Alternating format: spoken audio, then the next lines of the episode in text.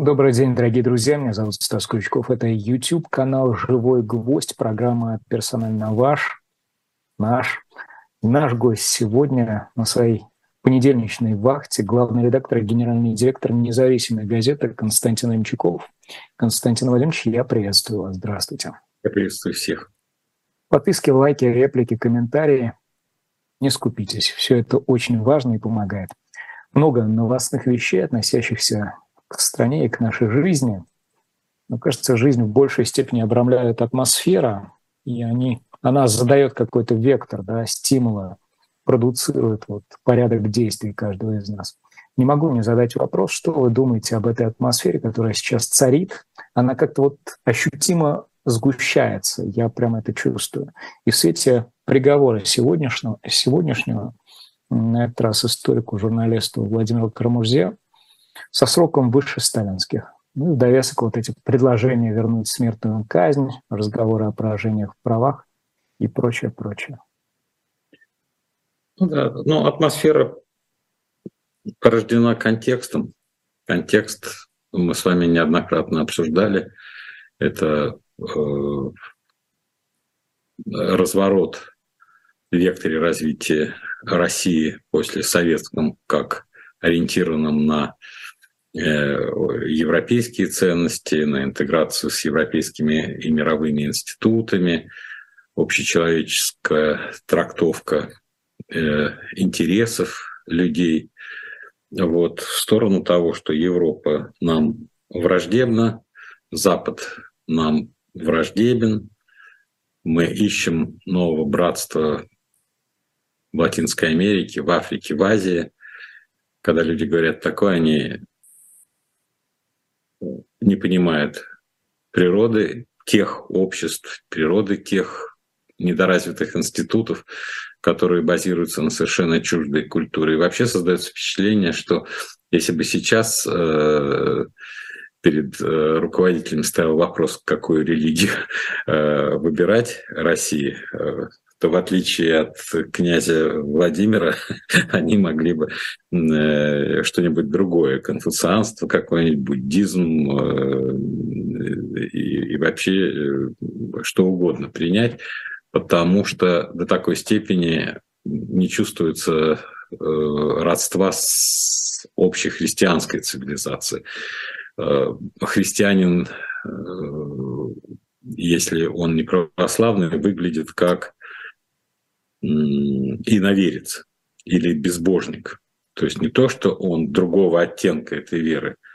Вот этот контекст. Просто ваш вопрос вот про сроки, про э, сгущающуюся атмосферу. Э, ну, я вот пытаюсь так ответить. Я понимаю этот контекст, я понимаю этот вектор развития, я отношусь к этому совершенно, к совершенно ну, как бы философски, да, э, задача жить, и, и в этих условиях наши родители и прародители жили э, в очень серьезное время. Э, весь 20 век был очень тяжелый. Я всегда исходил из того, что нашему поколению, уже нашему поколению, не говоря уже о вашем, повезло. Мы жили в неизменно более легком обществе для самореализации, для выживания, для проявления свободных черт, чем они. Даже мои родители, мои бабушки э, и дедушки. Э, ну вот поэтому я без паники отношусь. Я с сожалением ко многому отношусь, но без паники. Но ведь этот контекст, он продуцирует несправедливость очевидную, которая касается обывателя чуждого политики на самом деле.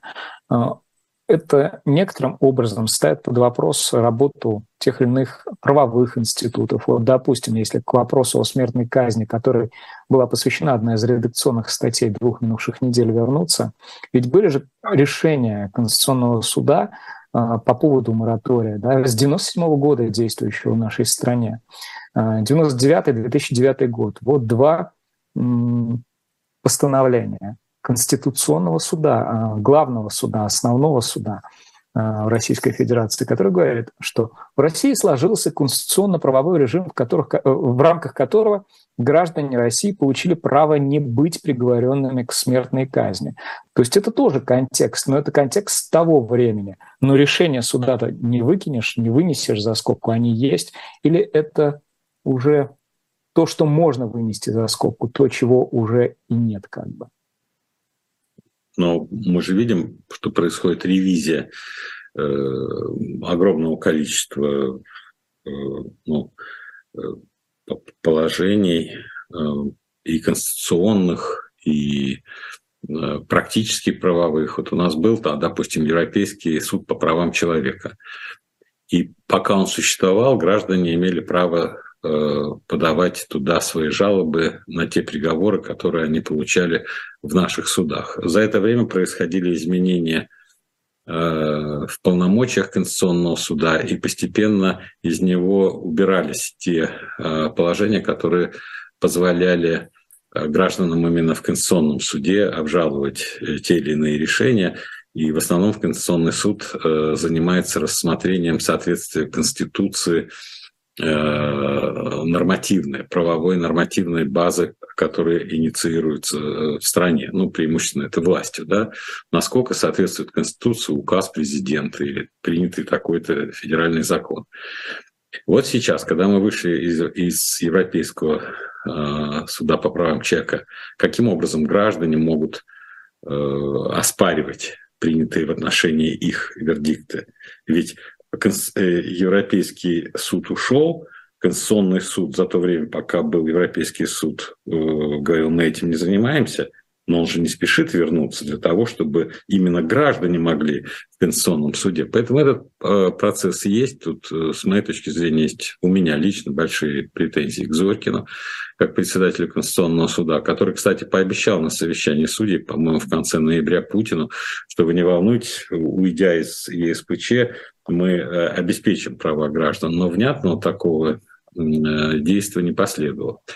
Теперь, что касается справедливости, несправедливости. Э, я считаю, ну, по крайней мере, я считаю, я считаю, я, я читал и наблюдал, но теоретики права, я как-нибудь порекомендую книгу, просто у меня сейчас ее с собой нет, чтобы точно знали, почитать. Очень интересная книга, которая рассматривает справедливость, как категорию и, и правовую, и морально, чем движется. И вот там интересное наблюдение, что люди э, не столько борются за справедливость, вот как ча- чаще всего апеллируют э, абстрактную такую, да, сколько острее чувствуют несправедливость по отношению к кому-то. И они говорят, что несправедливость по отношению к кому-то может выводить буквально там сотни тысяч на улице, потому что там мальчик был обижен, дяденька, тетенька, неправильное решение. Чем справедливость такова? Вот если через эту точку зрения на, на справедливость несправедливость посмотреть, то мне кажется, что когда мы апеллируем, насколько это справедливо или несправедливо, вот этого акцента для большинства людей в том, что им кажется, ну это всегда так кажется, что их не касается темы ни казни, ни каких-то других лишений, которым небольших сроков, которые они могут получить там 25 лет, э, потому что вся хроника 37-38 года показывала, что исчерпывающее большинство людей, там 99,9% были убеждены, что они невиновны, они не делали ничего преднамеренно против сталинского режима, и э, какая-то нелепая случайность вмешалась в их судьбу с этими приговорами. То же самое и сейчас. Большинство людей, поскольку они ничего плохого не делают, им кажется, что это их не касается. Поэтому я бы через эту призму, э, ну, как бы, я не вижу большой продуктивности рассматривать, что это касается большинства людей. Потому что, когда мы смотрим на э, поддержку специальной военной операции, я уже говорил, что это большинство людей поддерживают, то мне кажется, что здесь надо обращать внимание не столько на военные действия, как таковые, которые люди могут поддерживать, сколько на такой способ решения проблем. Вот если говорить о способе решения проблем через силу, то мне кажется, что большинство наших граждан это поддерживают. И когда Путин столько раз рассказывал свою дворовую историю о том, что если драка неизбежна, то надо быть первым, А сейчас в доктрине нашей, в новой концепции внешней политики зафиксировано новое, с моей точки зрения, абсолютно революционное положение, э, которое ну, радикально отличает э, вот эту концепцию внешней политики от того варианта, который был в 2016 году. Отражать агрессию или отражать агрессию и возможность, ну как бы потенциал этой агрессии. Вот если в первом случае совершенно очевидны критерии агрессии и право страны отражать ее, то во втором случае потенциальную агрессию, то есть превентивный удар по очагам, где может скапливаться угроза для России, вот с моей точки зрения, является абсолютно новой, поскольку это трудно измеряемая вещь. Сижу, сижу я с кем-то, да, потом бац, ему дал в глаз – все говорят, а что ты? Он говорит, а мне показалось, что какой-то недобрый прищур был, и вообще он накапливал какую-то агрессию, вилку держал в руке, потом нож, что-то он ими манипулировал.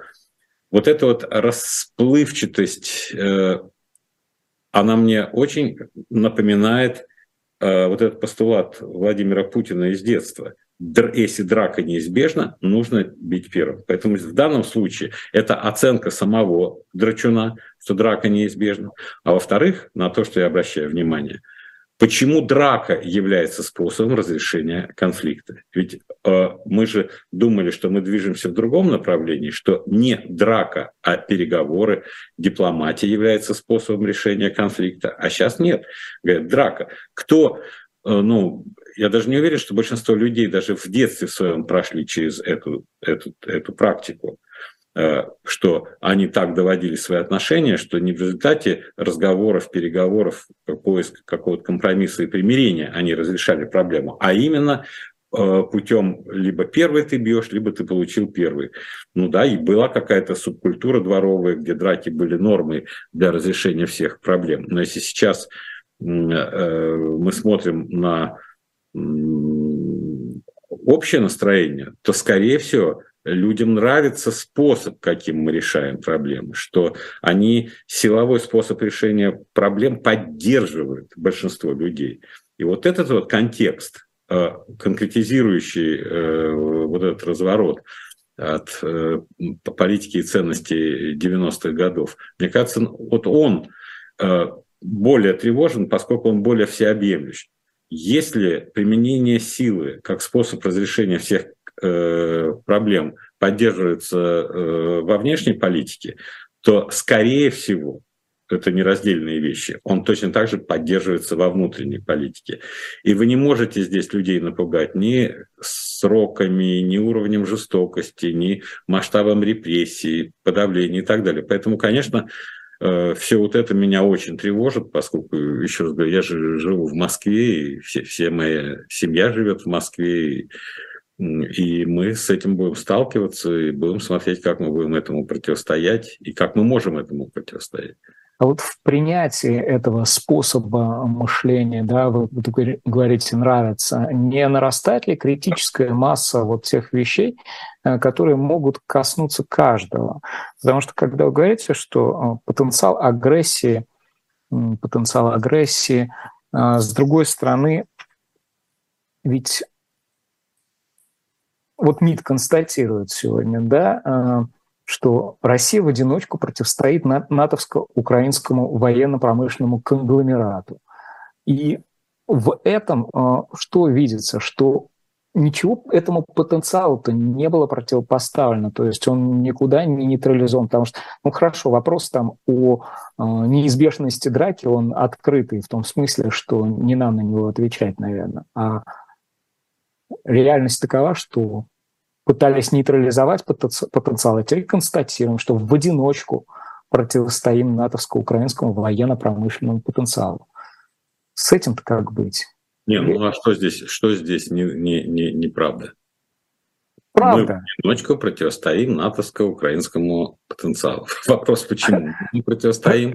Правда, но... Противостояние было неизбежным. Сейчас вот за этот год нам объяснили, что оно было неизбежным, что рано или поздно бы Украина, подкрепившись от НАТО, нанесла бы удар по Крыму. Вот, и Путин об этом говорил и в день, когда объявлял о начале специальной военной операции, потом несколько раз возвращался к этой теме, о том, что неизбежно было бы и нельзя проявлять ту э, мягкотелость и благодушие, которые наши вожди страны проявили в 1941 году. То есть фактически он говорит, что если в 1941 году мы не проявили благодушие не следовали за пактом Молотова-Риббентропа, это моя интерпретация, а нанесли бы удар первым по э, Германии, вот, то, скорее всего, это был бы более правильный шаг, чем то, что мы э, следовали мирным э, договорам, э, которые никто не собирался, пакте о ненападении, которые никто не собирался исполнять. И после этого, в рамках именно этого хода мысли, мне кажется, Владимир Путин многократно подчеркивал, что мы не можем доверять западным обещаниям, включая письменные обещания. Тем самым даже тут он дезавуирует требования, которые мы выдвинули в декабре 2021 э, года и НАТО, и Западу, да, давайте нам письменные гарантии того, что там что-то не будет э, НАТО расширяться, Украина не будет членом НАТО и так далее, да. Они отказались это делать, вот, а, а мы хотели письменно, а потом мы сказали, да, ну, э, все равно бы мы им не поверили, потому что они слово не держат так, и слово не держат письменно. То есть мы обозначили, что нам доверия, с нашей стороны доверия Западу нет никакому, и тем самым на сегодняшний момент обозначили, что не может быть никакого даже письменного соглашения, которое бы фиксировало какой-то статус-кво без, э, без обстрелов, без э, боевых действий, потому что мы не доверяем никому. И вот это новое, вот это и есть новая реальность. И из нее вытекает все. И законы о повестках, и призывы э, в армию, и возможное закрытие границ, и перевод э, экономики на военные рельсы, и мобилизация другого масштаба, возможно, и работа я не знаю, там на оборонных предприятиях в три смены, как это было, потому что меняется условия жизни страны, и э, поскольку эти решения принимает власть, которую поддерживает большинство населения, а меньшинство в данном случае не представляет э, э, со своим мнением никакой ценности, кроме как э, проявление враждебности, которое должно наказываться. Мне кажется, что логика, для меня приблизительно логика э, движения понятна. И в этом смысле вот если говорить, значит, сколько там, 350 лет назад, когда там э, Джон Лок э, пытался разобраться в, в правах человека, и, и, и то, на, что, э, на, на чем сошлось все европейское, по крайней мере, христианское общество, это он исходил как бы из этически нейтральных допущений. Он, он как бы даже говорил, давайте не будем рассматривать о том, для чего человек живет, в чем смысл человеческой жизни, потому что тут сразу начинаются какие-то телеологические э, допущения. Э, он просто говорит, есть ли у человека законное право определять цели своей собственной жизни в узком смысле этого слова. Может ли человек сам, вот сам человек определять, для чего он живет? Как он живет. Э, и он исходит из того, что человек всегда, никто никаких иллюзий относительно, потому что до этого все время велся разговор о том, человек, он большее добро или большее зло. Человек человеку друг или человек человеку волк. Война всех против всех, как у Гоббса, или какое-то сотрудничество. Все вот эти вопросы отбрасываем и говорим, что человек не хочет, чтобы ему было больно, и он хочет базово мало работать. Вот, вот это его идеал. И как он идет к этому, и преследует он свой э, идеал, э, зависит от того, что уже запустилось во времена Локка промышленная революция, начал развиваться капитализм, и вперед выступило рациональное мышление. Рациональное мышление – это мышление, которое плюсы и минусы складывает все время. Так, я хочу вести себя так. Это дает мне что? Угу. А минус какой? А минус, а, наверное, минус то, что меня начинает в моей общей ненавидеть, поскольку я слишком жадный. Ага, давай как-то я смягчу вот это. И вот то, что 350 лет назад люди поставили в повестку дня, обсуждая права личности, вот сейчас мы видим, что индивидуальное высказывание, индивидуальная позиция в обществе, э, она не звучит, потому что общество э, хочет э, продекларировать следующее. Если вы говорите о демократии, а демократия – это власть большинства, то если большинство захочет превратить меньшинство в рабов, оно превратит меньшинство в рабов. Никакого соблюдения прав меньшинства мы уважать не будем, поскольку демократия об этом ничего внятного не говорит. Вот это мое восприятие сегодняшних процессов. Ну, смотрите, на чаше э, весов э, этих минусов да, ценностный мир Запада с его необязательностью гарантии в взаимоотношениях с Россией, с одной стороны. И вот Ли Шанфу сейчас в Москве, министр обороны Китая. А есть нечто в плане э, гарантий или того, что могло бы гарантировать эту безопасность или предоставить эту обязательность, которую хотел Кремль э, до начала специальной военной операции э, во взаимоотношениях между Россией и Китаем. Ведь мы говорили с вами о том, что то, что было подписано во время визита председателя Си, оно рамочные такие какие-то параметры носило. То есть тоже нет никакой обязательности. Это ли не на, часа, не на чаше весов тех самых минусов, о которых вы говорите? И есть ли потенциал перевести это вот в позитивное русло? Вы знаете, в этой э, хороший вопрос вы задаете, такой глубокий и вредный, по большому счету. Но, э, но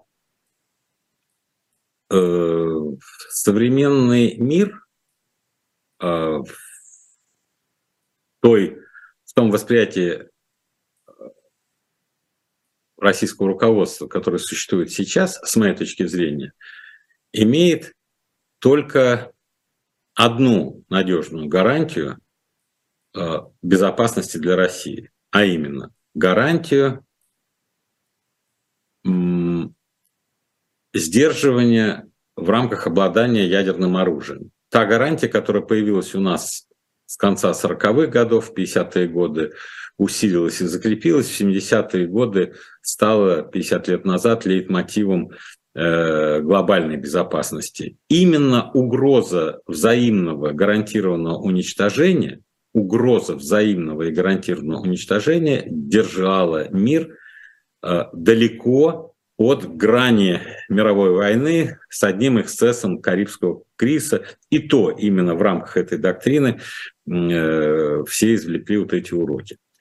И вот когда начиналась специальная военная операция, выяснилось, что э, доктрина сдерживания не работает, потому что и начали тогда говорить о возможности применения тактического ядерного оружия и так далее, потому что непонятно, а, против кого использовать это тактическое оружие, до какой степени оно тебя обезопашивает, а что э, будет происходить дальше.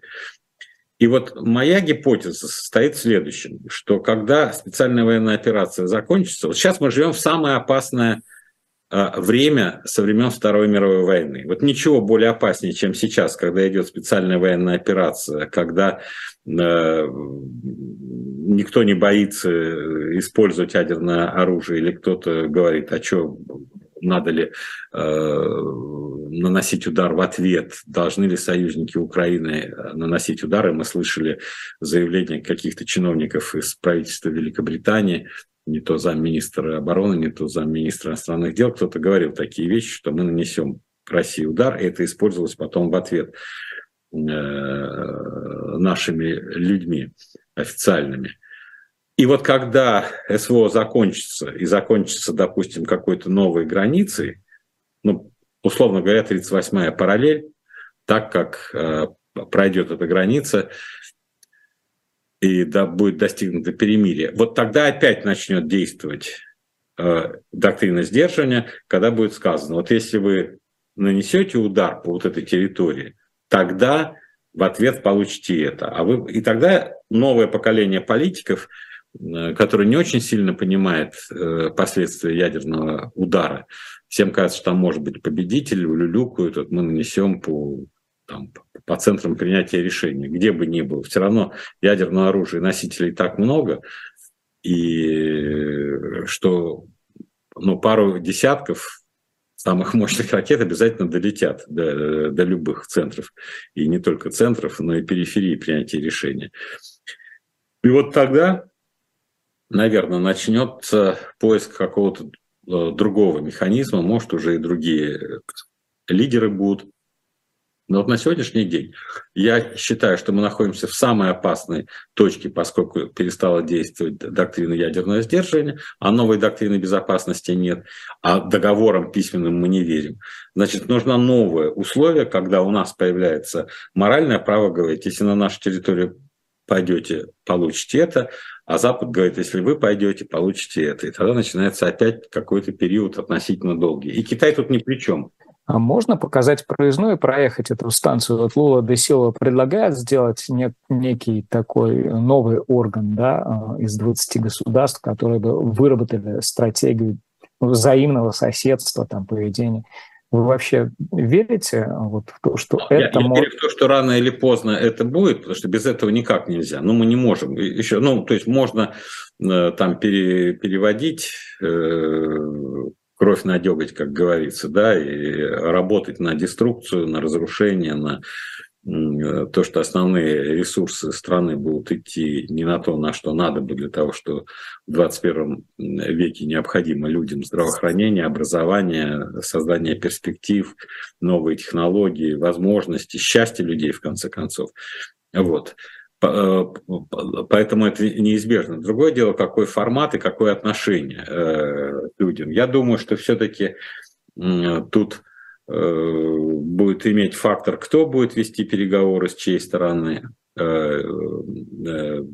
какого типа политики, какой уровень понимания актуальности тех или иных рисков они будут испытывать Э, потому что если один человек считает, что риски экзистенциальные, они возникли уже прямо сейчас, то другой может смотреть спокойно, говорит, ну да, риски есть, но они не такие экзистенциальные, поэтому можно там погодить, можно посмотреть, что-то делать. Но то, что э, нам придется договариваться все вместе, если мы не хотим, чтобы Земля взлетела, я думаю, это неизбежно. Ведь э, один ум всегда слабее э, множества взаимно соседствующих умов. Вот главы МИД G7 накануне в САПОР, по-моему, они собирались, говорят, сохраняем санкции против России, продолжаем поддержку Украины.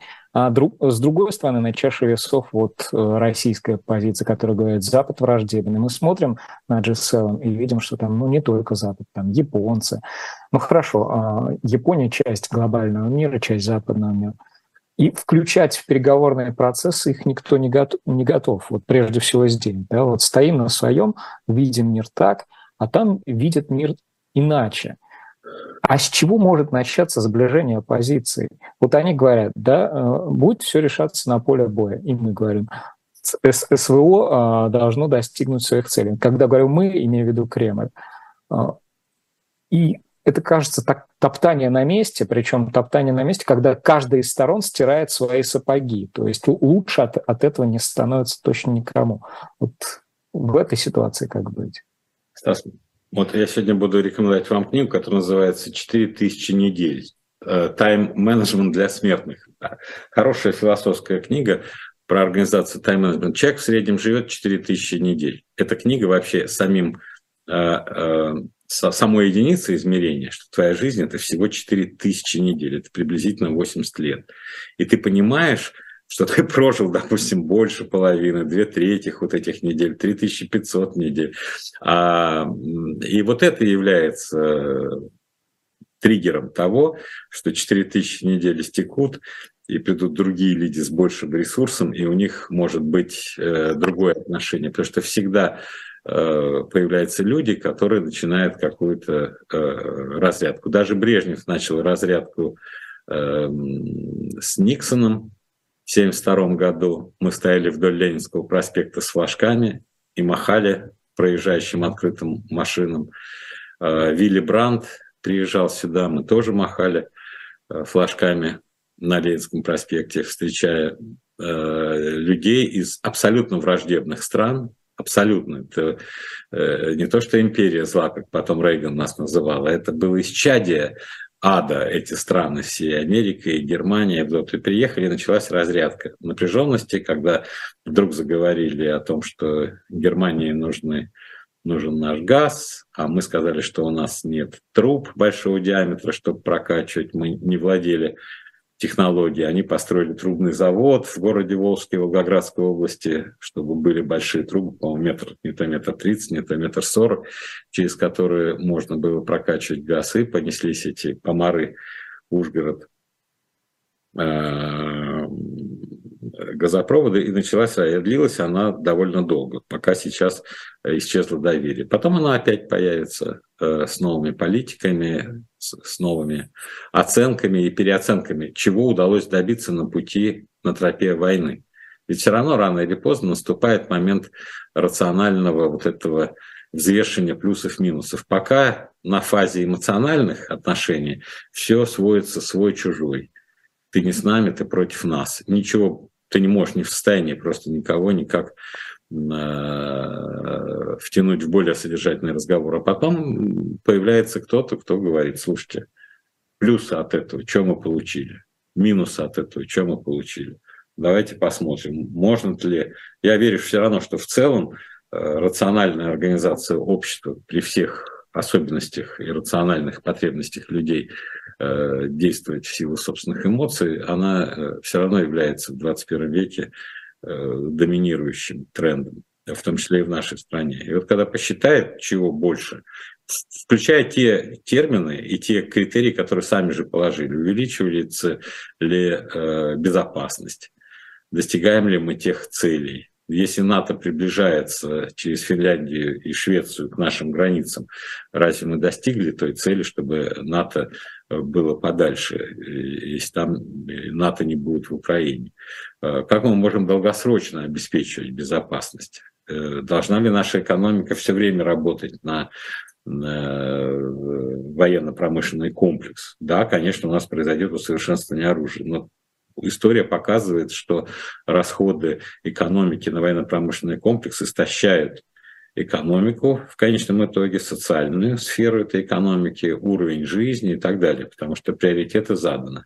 Философия военно-промышленного комплекса ведет к тому, что государство играет главную роль, а бюджетные расходы и финансирование главным является инструментом развития. При этом совершенно понятно, что капитализму рыночного типа здесь э, сложно развиваться, потому что в этой атмосфере нельзя допустить никакого заметного накопления капитала в частных руках, поскольку непонятно, эти частные руки э, поддерживают ли режим так, как поддерживает его государственная корпорация военно-промышленного комплекса. И вся эта совокупность факторов будет вести к тому, что Э, добавленной стоимости, производимой в стране, и которая должна идти на удовлетворение потребностей людей, будет меньше. И в этот момент появляются рациональные люди на самом верху, даже не снизу, которые на заседании правительства, на заседании, там, не знаю, Совета Безопасности вдруг говорят, а мы помним, 4000 недель тикают, неделя за неделей, срок сохраняется, и там они говорят, слушай, ну, кажется, мы нет. А потом и в глазах людей, э, все-таки люди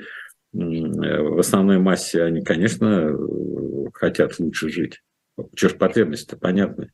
Да, с, с языка сняли, я думаю, аж сколько недель жизни, конкретных, частных человеческих жизней будет при этом потеряно. Ведь ничто не обещает того, что там Байден э, вновь говорит, пойду на второй срок, Путин, э, видимо, будет... Трамп. Трамп и 15 миллионов ему после предъявления э, обвинений э, прокурора Манхэттена прилетело да, в фонд избирательной кампании, то есть реклама своего рода. Вы упомянули о цифровом этом реестре и о мобилизации, ведь тоже от попадания в реестр до необходимости явиться в военкомат три недели, 20 дней. Я смотрю на независимые, есть публикация, где говорится, это в терминах таких описывается, цифровизация работы военкоматов.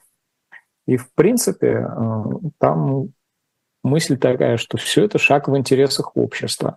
Есть огромная часть общества, которая говорит, ну где же здесь мои интересы, да, вот поставить меня под кап... цифровым гулагом это называют и так дальше, и так дальше. Можете свою позицию на этот да, счет сформулировать? Конечно, легко, абсолютно легко. Когда началась э, частичная мобилизация, все улюлюкали о том, какая была старомодная и ветхая система учета в военкоматах, когда на бумажных носителях карандашом химическим написаны данные, и вместо того, чтобы 300 тысяч повесток разослать, нужно было 300 тысяч, рассылали миллионам, не тем людей, с ошибками, многодетным, то есть не было вот этой базы. Начали разбираться, почему э, учет в военкоматах был поставлен так плохо. Выяснилось, что вся вот эта цифровизация нашей жизни, которую мы через мои документы э, лишены необходимости бюрократических проволочек, любой документ получаем, туда не подпускали никаких людей э, с цифровыми технологиями, потому что это ну, видимо, какая-то государственная тайна. Вот этот реестр э, и все эти данные составляют не просто персональные данные, но и еще и государственные. Какую тайну, какой у них вуз, какая у них военная специальность, э, какое у них звание, где они работают, какой у них военный опыт и так далее. Вот с тех пор Э, видимо, решили вопрос с запуском туда э, головастиков, которые в состоянии все это цифровизировать. И теперь та система, которая была допотопная, которая вызвала такую э, панику в обществе и повышение социологически зафиксированной уровня тревожности, потому что 25 миллионов на тот момент Шойгу сказал Путину людей, которые подлежат мобилизации, нам нужно 300 тысяч. Он сказал, чуть больше 1%, 1,2%. Общество этого не заметит а оно заметило, да еще социологически подтвердило тревожность. Сейчас речь идет о том, чтобы была электронная база, э, которая э, будет позволять знать, кто, где, как, в каком звании, в каком статусе работает, с тем, чтобы, если именно нужен этот человек, он был признан. Это первая часть вопроса, это тот самый э, прогресс и та нормальность, в которой мы сталкиваемся в любой сфере своей жизни, там, продление разрешения на оружие – все через э, э, электронные сервисы, через госуслуги. Теперь, э, с содержательной точки зрения, значит, предположим, что нет никаких компьютеров, нет ничего, нет повесток даже, а вот есть репродуктор, который стоит на площади, там, на каждом перекрестке, у каждого дома. И репродуктор должен услышать, что лица такого-то возраста должны прийти в военкомат и сдаться. Нету ни уведомления, ничего. Вы пойдете или нет? Поэтому здесь водораздел, мне кажется, проходит между теми, кто считает, что требования Конституции о необходимости воинской службы как долге на них распространяется, и тогда вторичным является метод уведомления.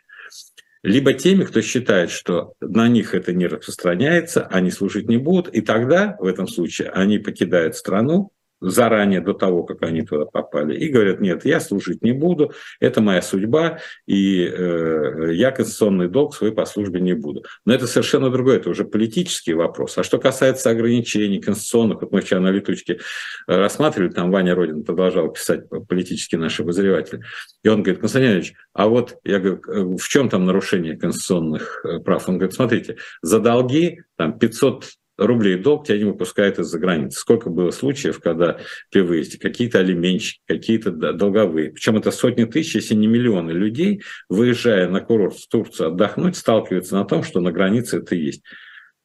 Вроде говорят, нет, право ограничивать только конституционно, оказывается, в системе нашего законодательства огромное количество есть использованием в соответствии с другим законодательством, федеральный закон, если есть, который ограничивает твое право на выезд, на свободное перемещение и так далее. То есть для нашей страны вот эти ограничения, связанные с неисполнением какого-то чисто финансового э, обязательства, а у тебя запрещен э, выезд э, за пределы страны, они существуют. Поэтому это другой вопрос, как мне кажется. То, что в нашей стране но мы же эм, в Конституционный суд не могли подавать, потому что мы Европейский суд по правам человека, а Конституционный суд должен в письменном виде давать разъяснение, чтобы мы видели, каковы правовые основания для того, чтобы считать, что Конституцией закрепленные те или иные положения могут отменяться таким законом, и тогда Конституционный суд еще в, в момент принятия того закона должен на конституционность сам этот федеральный закон проверять. Но эта работа ведется не так энергично в интересах общества, как хотелось бы. И в этом смысле те, о, кому, о ком вы говорите, кто понятие о долге э, в ментальном смысле воспринимает несколько иначе, не готов держать оружие там в руках, это для системы политическая погрешность, не более того. Правильно? Почему? Нет, это вполне может быть. Почему в политическая погрешность? Я просто говорю, что выбор. Вот сидеть и возмущаться, допустим, угу. это система, почему мне уведомления, а я хочу, чтобы лично распределять. И начинает играть в американскую судебную систему, где при двух свидетелях тебе вручают повестку, ты ставишь свою подпись, и ты согласен, вот я хочу жить как в Америке. Нет, ты не в Америке, братец, живешь, ты живешь здесь. И в данном случае, я еще раз говорю, вот в начале же войны той э, Второй мировой у нас отняли же у всех ламповые приемники, да, они все должны были там в течение э, одной недели снести их ну, куда-то, да. Никто не должен был слушать и получать никакую информацию, потому что иначе ты на коротких волнах э, послушаешь, и тебе скажут, там, Москву сдали, Сталинград сдали, и вот эта дезинформация будет сеять пайку. Да? Поэтому первое, под угрозой наказания, все должны были снести все свои ламповые радиоприемники, чтобы единственным источником информации являлся репродуктор, официальное радио, и очень долго вот это радио на кухне, там с одной сначала, потом, по-моему, с двумя э, кнопками, оно оставалось э, очень долго единственным источником. Потому что, а когда сделали короткие волны, первые э, э, транзисторы, все начали слушать какой-то голос, голос Америки там, или радио Свобода. То есть сдерживание информации в этих условиях – это э, стандартная вещь. Но если бы не было сейчас ни интернета, ничего, а был бы репродуктор на улице, а ты гражданин страны, и у тебя по Конституции положено служить, ты должен подойти туда, а там все говорят, или э, мать твоя пришла с авоськой из магазина, или жена, или кто-то говорит, слушай, э, вот там на, на, на столбе сказали, все мужчины в возрасте там, до 60 лет должны явиться в военкомат со своим военным билетом. Ты бы пошел. А если ты принципиально, как я говорю, это политически, я не хочу, я до эту конституцию, там, я за нее не голосовал, я не, не хочу, то ты говоришь, нет, вот такую гражданскую обязанность я э, э исполнять не буду. Но ты должен знать, что за это наступит наказание. И лучший способ для этих людей, безусловно, покинуть страну. Потому что иначе как они будут? Э, они не избежат никогда никакого ни дискриминации, как они считают в отношении себя, вот то, что сказано, ведение бизнеса и все. Но, скорее всего, наступит какая-то уголовная ответственность. К экономической части сейчас перейдем. А вот отсутствие этой стереоскопичности, да, э, ну, одна, одна волна только вот с репродуктора на столбе, когда вещает, оно для, эко, для экономики разве не беда? Вот все строим, это норм, да, то есть такая тотальная мобилизация экономики, ну, пока принесет... Тотальная, пока еще есть, есть тенденции к тому, что она может стать, потому что ресурсов мало. И я еще раз говорю, с моей точки зрения, вот на прошлой неделе Андрей Костин написал колонку в РБК, кажется, да, mm-hmm. о том, что нужна новая приватизация. Все на него набросились, типа Костин там опять хотят ограбить людей, и все те, которые вроде выступают против путинского режима, все проявили себя как леваки, такие вот леваки, которым нужна частная собственность. Между тем, Костин, я думаю, второй такой человек – это Греф, это руководитель крупных банков, у кого очень много счетов э, компаний э, перед глазами. И вот они не вмешиваясь в дела этих компаний, видят движение по счетам. И когда они видят движение по счетам, они видят, что их оборот и обслуживание всей их хозяйственной деятельности все в большей и большей степени обусловлены финансированием из государственных источников в той или иной форме. И они понимают, что этих финансовых источников для такой модели советского типа не хватит. То есть конечно, на оборонный комплекс будут идти, на военно-промышленный комплекс будут идти, да, на специальную военную операцию будут идти, но все остальные сферы будут, в конце концов, истощаться. А они будут истощаться, не будет развития, не будет э, импульсов даже развития. Э, при том, что банк России поддерживает достаточно высокие э, ставки, и это не позволяет э, рефинансировать свою деятельность. Таким образом, то, что говорит Костин, фактически говорит, если вы хотите пройти этот тяжелый путь, связанный э, с таким вырезанием российской экономики из мировой, вы должны открыть все шлюзы для того, чтобы те государственные компании, которые являются дыркой в бюджете фактически, туда направляются деньги, превратились в частные, А частник совершенно по-другому финансирует свои дефициты. У него есть риски потерять свои собственные деньги. У государственной компании никаких рисков нет. Они всегда доложат, что нам нужно еще денег, и тут надо, и все будут туда. А частная компания, они рискуют. И бессонная ночь частного владельца, как зарплату платить, как выполнять обязательства, как выполнять контракты, это совершенно другое, чем сытая бюрократическая жизнь жирных котов во главе этих корпораций. И а, Поскольку не получилось широкой поддержки э, колонки э, Костина, содержательной, с моей точки зрения, никто не выступил с большим обоснованным э, текстом, объясняя, почему именно сейчас нужна приватизация, чтобы из государства вынуть огромные активы, взять частные деньги, переложить ответственность за развитие на частников, создать им условия финансировать свой бизнес, вот, высвободить государственные компании, э, вернее, государственный бюджет от бремени финансировать эти компании. Это говорит о том, что, наверное, многим не понравился такой, э, такой шаг. Он совсем не популистский, но с содержательной точки зрения он, мне кажется, показывает то, э, в чем я абсолютно убежден. Только частное развитие бизнеса сейчас в состоянии помочь России выдержать все сложности, связанные с новым этапом вне мировой экономики – само государство потенциально было бы готово к такому роду действиям, то есть предоставить возможность приватизировать? Э, знаете, тут зависит от того, что ты такое решение должен принять на основе какого-то устройства собственного мозга.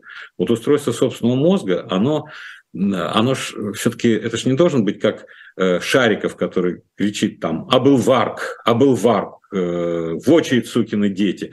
Вот разрыв сознания, а не стройное логическое мышление э, является главной проблемой. А стройное логическое мышление применительно к экономике должно э, подсказывать, какие цели мы ставим. Мы говорим, нам нужно импортозамещение в связи с тем, что э, происходит сейчас. Второе. Нам нужен технологический суверенитет.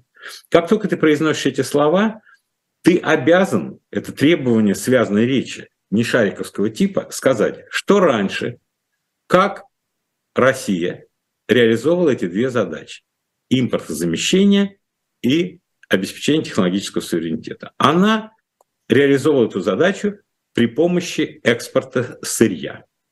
Экспорт сырья давал нам выручку валютную. На выручку валютную мы покупали все необходимое для импортзамещения, станки, оборудование, э, лаборатории, да, и э, э, обеспечивали развитие каких-то технологических секторов на вырученные деньги, опять же, покупая ноу-хау, патенты и технологическое оборудование – занимались вот этим э, развитием технологически более развитых сегментов нашей экономики. Сейчас надо признать, что модель воспроизводства импортзамещения и технологического суверенитета, которая действовала последние 30 лет, закончилась. У нас нет экспорта сырья и не будет в ближайшие годы. У нас выручка сократится неимоверно у нас не будет возможности свободно даже на ту неимоверно сократившуюся выручку покупать, потому что все попало под запрет. Мы не можем этого покупать. Значит, нужна совершенно иная модель решения этих задач. А иная э, модель в рамках государства, э, государственного управления бюрократического невозможно. Значит, нужно частная инициатива. Потому что частник найдет способ, как это делать, потому что он, он, еще раз говорю, он кровно заинтересован. И если вы сами развиваете какие-то рынки, куда он может выходить, вот вам э, в том числе и способ, как это нужно э, развивать, потому что никакого импортзамещения без ориентации на экспорт эффективного не может быть. Должно быть импортзамещение по созданию экспортно-потенциальных отраслей. То есть экспортное качество – должно быть обеспечено при импортзамещении. Тогда это будет работать. Если вы не обеспечиваете экспортное качество, то у вас будут допотопные ботинки, какие они были, обувь советского типа, фабрика «Буревестник». 880 миллионов пар кожаной обуви на 85 год производила э, Советский Союз. 800 80. Это больше, чем производство Чехословакии, Италии, Франции и США и Германии вместе взятых. Вот это статистика э, СССР в цифрах. Вы представляете, мы за шик считали иметь итальянскую обувь, там, чешскую цеба обувь, какую-нибудь еще там французскую, э, немецкую, а они все вместе производили кто 160 миллионов, кто 200 и так далее, а мы 880, никому не нужных миллионов пар. Вот это было импортзамещение, но люди не хотели это носить. И все это был перевод ресурсов, и кожи, и красителей, и станков, и людей, и металла на эти станки, и электроэнергии, чтобы производить. Так распался Советский Союз. Если эти уроки так быстро запомин... Э, забываются, теми, кто там что-то рулит, то это огорчительно, но совсем, э, совсем неутешительно. Теперь буду думать, где вот эти 880 тысяч пар обуви. Миллионов! Тысяч. Миллион, миллионов. Миллионов. Да, миллионов. Кстати, э, на независимой очень интересная аналитическая публикация Ольги Соловьевой, я вот увидел, «Низкая оплата труда стала сильным тормозом увеличения ВВП», она называется. Там довольно интересные выкладки со ссылкой на Институт народно-хозяйственного прогнозирования РАН. Просто вот для тех, кто хочет погрузиться, обратите внимание, там э, действительно интересно. Друзья, я э, всячески рекомендую вам сейчас э, запомнить себя после нашего эфира, э, зайти на сайт Shop Дилетант Медиа, э, где вас ждет новый историко-приключенческий роман Григория Чертишвили Бориса Акунина, который опубликован под псевдонимом Анатолий Брусникин, был написан 16 лет назад, в 2007 году, он называется «Девятный спас». Всего 1700 рублей. Это эпопея в традиции Дюма, Алексея Толстого, Переса Реверта – ну, собственно, самого Акунина, э, заходите, не пожалеете. Еще, знаете, какая штука э, меня сильно э, взволновала? Вот это вот наезд на мигрантов, да, как-то обострилась тема мигрантов. И Росстат говорит, что число мигрантов снизилось, и в целом происходит какое-то движение в этом направлении? Это для того, чтобы высвободить внутренний, что ли, трудовой ресурс? А, или это естественный процесс? Что происходит в этой области? Нет, ну, э, значит, наезд на мигрантов, мне кажется, носит идеологически э, обусловленный характер, это какая-то компания. А, потому что экономические расчеты показывают, что нам нужно иметь мигрантов Э, много, в год там 300-350 тысяч обязательно надо иметь десятилетиями, чтобы Россия продолжала э, нормально воспроизводить экономику, различные сегменты этой экономики, чтобы хватало рабочей силы и так далее. Механистический призыв политиков, вот, которые громче всего кричат о том, что э, мигранты плохие, с ними связана преступность, давайте их всех Э, либо запретим, либо всех э, запустим через специальную военную операцию, всех отправим туда на фронт и, и все. Но если их будет мало, говорят они, то тогда русские типа пойдут работать. А русские пойдут работать, им надо будет зарплату, поскольку их дефицит будет э, больше платить. То есть такое представление, что русский не идет работать, потому что его место занял мигрант.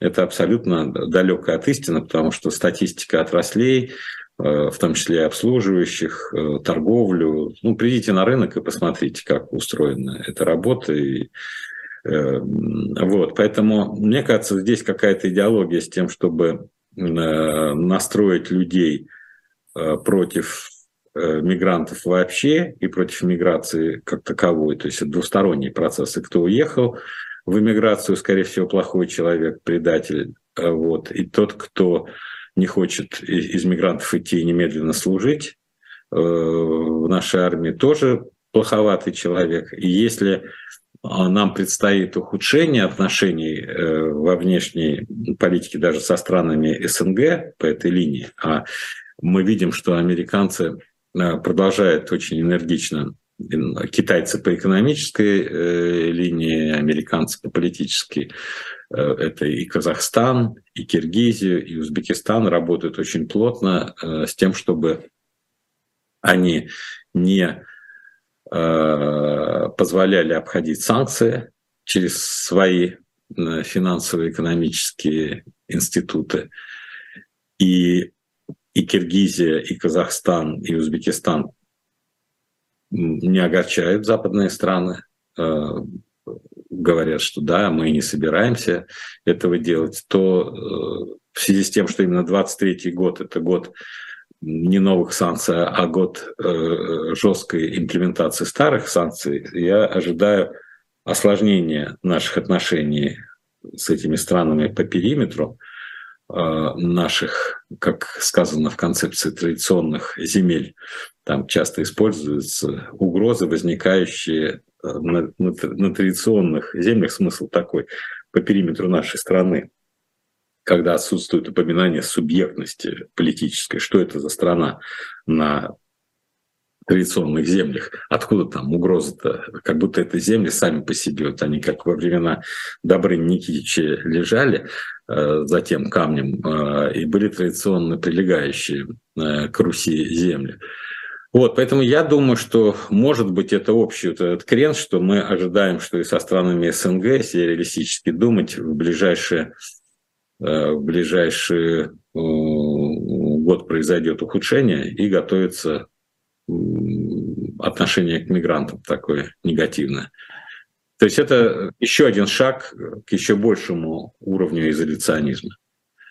Кстати, э, в Казахстане жена Зень снова дала себя знать, и многие тут говорят, а вот это каким-то образом увязано с мохнатой рукой Москвы, которая хочет эту тему разыграть. Вы Слухи думаете, могут быть какие угодно. Нет, я просто okay. считаю, что проблемы везде сложные, но когда ты читаешь вот эту концепцию, новую редакцию концепции внешней политики России, ты видишь, что если угрозы могут возникать э, с территории традиционно граничащих с Россией, с территории, еще раз говорю, не из государств, которые граничат с Россией, а с территории, вот, то ну, мы не можем позволить себе только ну, как бы стебаться над этими формулировками, мы должны их принимать серьезно.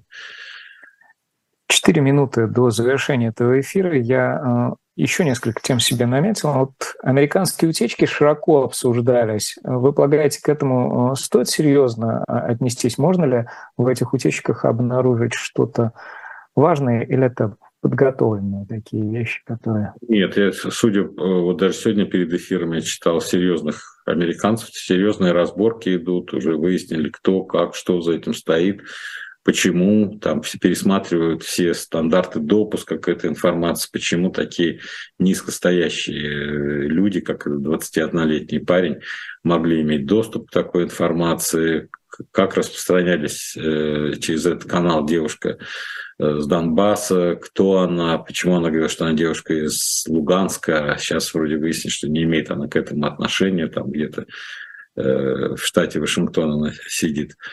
Вот, поэтому нет, мне кажется, это серьезный слив э, такой именно людей по идеологическим. Ну, то есть я то, что я прочитал, Э, я так понимаю, что это люди с симпатией, особенно вот эта девушка с Донбасса, потому что если посмотреть ее предыдущие там фандрейзинговые мероприятия, э, осуждение американцев, поддержка риторики Путина.